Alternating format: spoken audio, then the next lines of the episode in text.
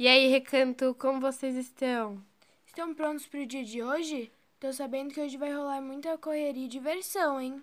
Isso mesmo, gente. Descansaram do dia de ontem? Ontem foi muito corrido. Quero ver todo mundo cheio de energia para poder aproveitar a noite longa e agitada que a gente vai ter hoje. Ontem foi top. Tivemos celebridades passeando pelo Recanto Alegre, voleizinho, duelo e noite de terror. Mudando de assunto, o que foi esse almoço? A gente não tem nem como descrever esse cardápio de ontem. A galera foi à loucura e ovacionou as tias da cozinha. Agora, alguns recados sobre o duelo. Daniel, enfrenta alguém do seu tamanho na próxima, hein? Teté, qual é o sabor da derrota, já que você experimentou pela primeira vez? E Vitor, será que você consegue chegar inteira até o final da temporada? Foi parar na enfermaria, na enfermaria mais uma vez, cara. Caramba!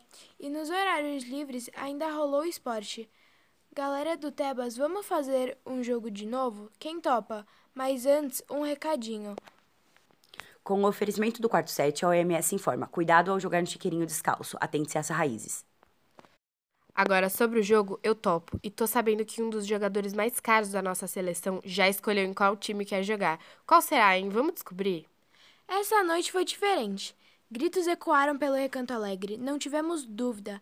Era a famosa noite do terror do Recanto Alegre. Foi aterrorizante para uns e fedida para outros. Senti um gostinho de leite por aqui, hein?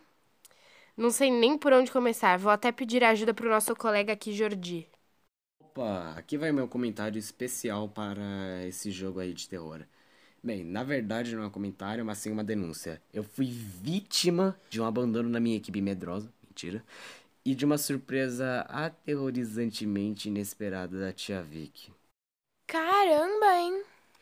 Nossa, que legal. Tomara que os próximos dias sejam tão animados quanto foi essa noite. Esse podcast é composto por Locução e roteiro: Nina e Flora. Direção: Tia Vicky e Tia Bianca, aquelas que fingem que trabalham, mas só palpitam. Supervisão: Tia Simone ou mãe para os mais íntimos. E participação especial: Jordi.